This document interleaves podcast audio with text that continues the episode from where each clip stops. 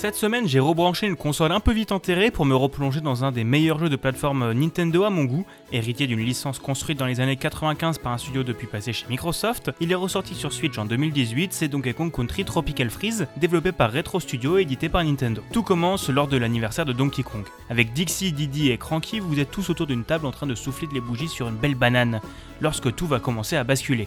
L'île va se retrouver attaquée par les Frigos, une armée d'animaux vikings venus du nord dirigée par le grand morse Sir Frigorifique. Après avoir soufflé dans sa corne de brume, vous voilà éjecté de l'île des Kong pour atterrir sur une autre île. Île des Kong sur laquelle on reconnaîtra des zones du jeu précédent, Donkey Kong Country Return, un clin d'œil bien sympathique. Au niveau du gameplay de base, on reste sur du classique. Chaque monde sera composé en niveaux qu'il vous faudra terminer en allant de gauche à droite, avec à la fin de chaque monde un boss qui débloque le monde suivant. Jusque là, on serait sur un jeu Mario classique. Mais là où le jeu défonce les autres, c'est au niveau de son inventivité.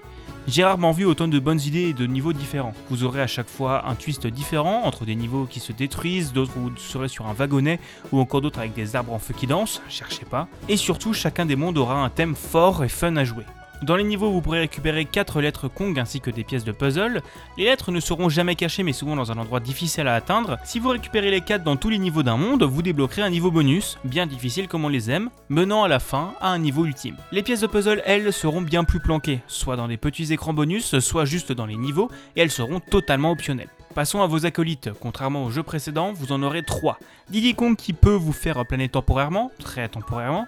Dixie qui à l'aide de ses cheveux va vous propulser un peu plus haut. Et Cranky qui va pouvoir rebondir sur les différents pics et plateformes que vous aurez sur votre chemin. Si vous jouez tout seul, vous prendrez cet acolyte sur votre dos en gagnant 2 cœurs supplémentaires. Et si vous êtes à 2, le deuxième joueur jouera ce personnage secondaire. Parlons aussi en vitesse des boss. Ils sont tous très variés et ramènent toujours des bons concepts. Je ne vais pas vous les divulgacher ici parce que ce serait bien dommage, mais ils seront tout de même bien plus passionnants que certains jeux Mario 2D où il faut juste sauter 3 fois sur la tête d'un personnage.